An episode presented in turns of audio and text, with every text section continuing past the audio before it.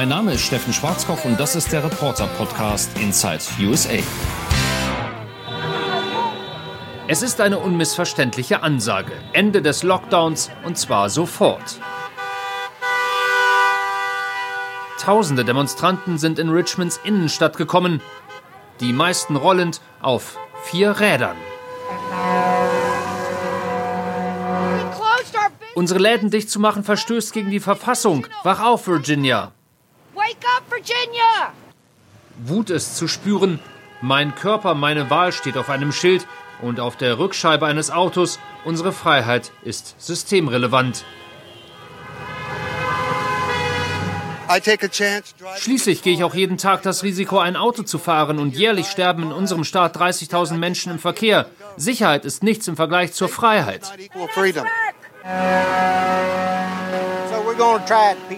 Noch versuchen wir es auf friedliche Art. Virginia muss wieder aufmachen. Da sind Millionen Menschen, die unter diesem totalitären Regime leiden. Der Gouverneur ist nicht Gott, er ist kein König und er ist da, um uns zu repräsentieren. He is the governor, an elected representative of the people. Die meisten Demonstranten halten sich an das Versammlungsverbot und Abstandsgebot, aber nicht alle. Martialisch wirkende Uniformen als Ausdruck der Persönlichkeitsrechte, vielleicht auch als Einschüchterungsversuch. Sie sagen auch, wir dürfen in unseren Waffen nicht mehr als 30 Patronen haben, aber das geht sie nichts an. Und niemand sollte das Recht haben, uns zu sagen, was wir dürfen und was nicht. Wenn du eine Waffe besitzen willst, mach es. Wenn du nicht an diese Panikmache glaubst, mach es nicht. Niemand darf Geschäftsleuten oder Waffenrechtsaktivisten Vorschriften machen.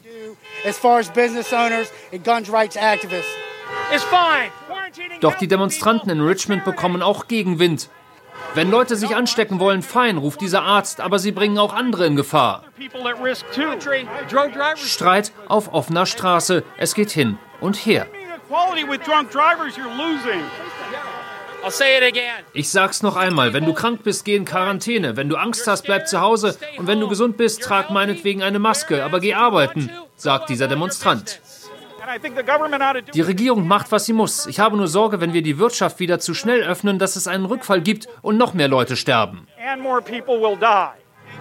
In dem von Demokraten regierten Bundesstaat Virginia sind bislang rund 10.000 Infektionen bestätigt. Es gibt 330 Tote. Verglichen mit den US-weiten Zahlen mit mehr als 45.000 Toten relativ wenig. Die Unruhe und Unzufriedenheit in unmittelbarer Nähe zur Hauptstadt Washington wächst deshalb. Was unser Gouverneur macht, verstößt gegen das Gesetz und von den Gesundheitsexperten gibt es ja auch nur eine Empfehlung. Und deshalb ruft uns der Präsident auch auf, unseren Staat zu befreien, weil ja klar ist, dass es nicht verfassungskonform ist, uns unter Hausarrest zu stellen. Tyrannei ist immer wieder zu lesen. Während andere Bundesstaaten schon jetzt die Restriktionen lockern, will Virginia die Läden und Geschäfte noch bis Juni geschlossen halten. Zu lange, sagen die Organisatoren des Protests. Das ist komplett unvernünftig. Niemand sonst im ganzen Land hat das vor, nicht mal New York. Und die Prognosen sagen, dass in diesem Fall zwischen 25 und 40 Prozent aller mittelständischen Unternehmen pleite gehen würden. Wirtschaftliche Sicherheit oder medizinische Sicherheit? Oder doch beides? Die Diskussion geht weiter, lautstark und das nicht nur in Virginia. Diese Amerikaner fürchten um alles, um ihre Waffen, um ihre Rechte, um ihr Leben, sagen sie. Harrisburg, die Hauptstadt des Bundesstaates Pennsylvania, rund 1000 Demonstranten sind gekommen. Längst nicht alle sind bewaffnet und längst nicht alle tragen Mundschutz. Soziale Distanz? Nein, danke. Was sollen wir mit einem Hilfscheck von 1200 Dollar? Das reicht doch nicht. Vielleicht eine Woche. Ich zahle mehr als das allein für meinen Hauskredit. Uh, my mortgage is more than that. Die meisten hier sind Unternehmer. Viele Familienbetriebe sind vertreten. Zwar wollen fast zwei Drittel aller Amerikaner laut Umfragen keine überstürzte Öffnung von Geschäften und Läden, doch die Menschen hier haben Angst um ihre Existenz, sagen sie uns. Keine soziale Abfederung, kaum Rücklagen. Wir wollen wieder aufmachen und das auf sichere Art und Weise. Wir werden alles dafür tun, dass unsere Angestellten und Kunden gesund bleiben. Aber wir müssen was tun, sonst werden diese Arbeitsplätze für immer vernichtet. Ich will wieder arbeiten. Wir sind Amerikaner. Wir haben Familien, die wir ernähren müssen. Ich habe vier Kinder, eine Frau und einen Hund. Ich bin im Betrieb meiner Eltern beschäftigt, aber ich darf nicht arbeiten. Die Demonstration in Harrisburg bleibt friedlich an diesem Tag, doch die Emotionen kochen höher. Viele wollen zurück zur Normalität, so schnell wie möglich, koste es, was es wolle. Solche Proteste gibt es überall im Land, vor allem dort, wo Demokraten und nicht Republikaner das Sagen haben. Während die konservativ geführten Bundesstaaten wieder Restaurants und Geschäfte unter Auflagen öffnen, sind andere zurückhaltender und dort wird zunehmend protestiert. Wie in Kalifornien, Dort gab es bis Ende der Woche rund 45.000 Infektionsfälle, 1.800 Tote, gemessen an der Einwohnerzahl verhältnismäßig wenig. Das Virus breitet sich doch meistens ohne Symptome aus, schimpft er. Das ist doch nicht die Pest. Und sie beklagt, die Leute verhungern, es gibt keinen Grund für diesen Lockdown. Und der Präsident, er will jetzt vor allem positive Stimmung verbreiten. Sein Fokus die Wirtschaft. Mehrere Videokonferenzen mit Industriebossen sind geplant. Die New York Times hat jetzt seine bisherigen 49 Briefings analysiert. Ergebnis 260.000 Worte und 600 Mal Eigenlob. Ansonsten Donald Trump auf allen Kanälen.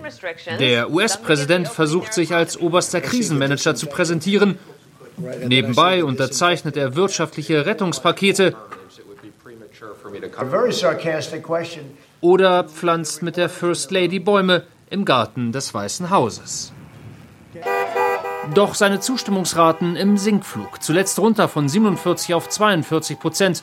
Flucht nach vorne, Trump keilt gegen seinen Herausforderer Joe Biden.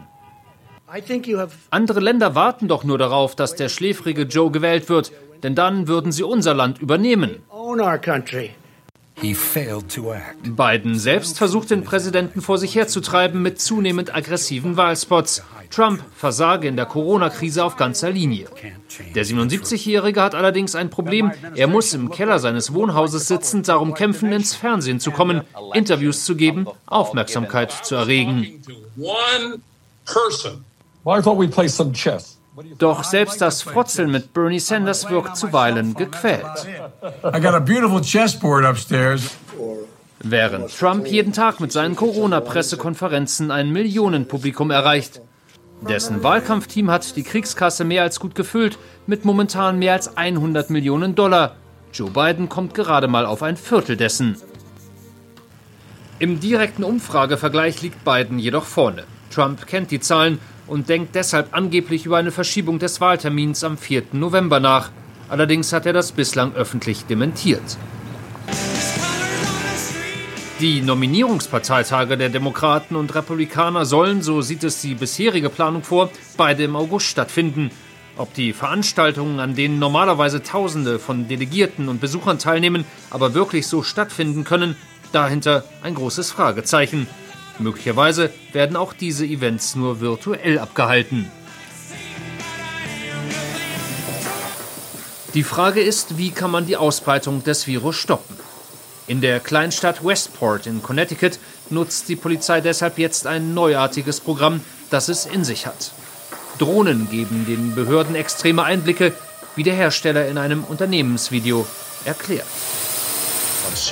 Unsere Geräte messen die soziale Distanz zwischen Menschen, ihren Puls, ihre Atemfrequenz und Körpertemperatur und leiten das an die Gesundheitsbehörden weiter. Auch Körperaktivitäten wie wiederholtes Husten werden aufgezeichnet. Die Behörden in Westport sagen, sämtliche Erhebungen seien komplett anonym, die Privatsphäre sei gewährleistet. Der Vorteil, so könne man erkennen, ob neue Corona-Hotspots entstehen.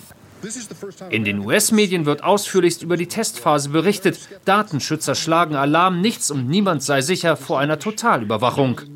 Die Polizei von Westport sah sich nun gezwungen zuzusagen, dass die Drohnen keine Messungen auf Privatgrundstücken durchführen und dass bei der neu eingesetzten Technik keine Gesichtserkennungssysteme zum Einsatz kommen. Nach weiteren Protesten musste die Polizei das Pilotprojekt schließlich ganz einstellen. Andernorts wird immer wieder die anhaltende Notlage in den USA deutlich.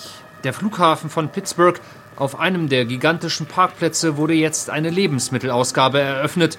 Hunderte Autos stehen schon Stunden vor Beginn an. Die städtische Essensausgabe war in den Tagen zuvor wegen des Ansturms an ihre logistischen Grenzen gestoßen. Bisher hatten wir das auf einer Straße gemacht, zwei Schlangen, das war chaotisch. Jetzt haben wir hier zehn Schlangen, weil wir einfach viel mehr Platz haben am Flughafen. Das heißt, wir können den Menschen viel schneller und viel effektiver helfen. Doch auch das zeichnet sich schnell ab, wird nicht reichen, um allen Bedürftigen in der 300.000 Einwohnerstadt zu helfen. Sobald wir die Zahl von 1500 Leuten erreicht haben, müssen wir alle anderen leider abweisen. Aber wir versuchen ihnen natürlich zu helfen, indem wir ihnen sagen, wo sie es noch probieren können. Überall im Land wächst die Zahl der Notleidenden. Warten auf Essen, im Schnee treiben wie hier in Ohio. Normalerweise brauchen 38 Millionen Amerikaner diese Unterstützung. Jetzt mit dem anschwellenden Heer von Arbeitslosen sind es mehr als 50 Millionen. Tendenz weiter steigend. Dieser Applaus hingegen stimmt hoffnungsvoll. Krankenschwestern, Pfleger, Ärzte verlassen New York unter dem Beifall von Dutzenden Polizisten. Die Mediziner waren aus anderen Bundesstaaten vor vier Wochen in die Millionenmetropole gekommen, als die Not am größten war, als die Hospitäler mit der riesigen Zahl an Corona-Patienten nicht mehr zurechtkamen. Es war eine großartige Erfahrung, sagt sie, wie hier alle mit angepackt haben, obwohl es so eine gewaltige Krise war. Insgesamt hatten sich fast 70.000 Freiwillige gemeldet, um Leben, um Menschen zu retten. Inzwischen werden in New York deutlich mehr Patienten entlassen, als das Neue kommen. Und auch die Zahl der Toten ist um mehr als ein Drittel gefallen. New York atmet langsam auf.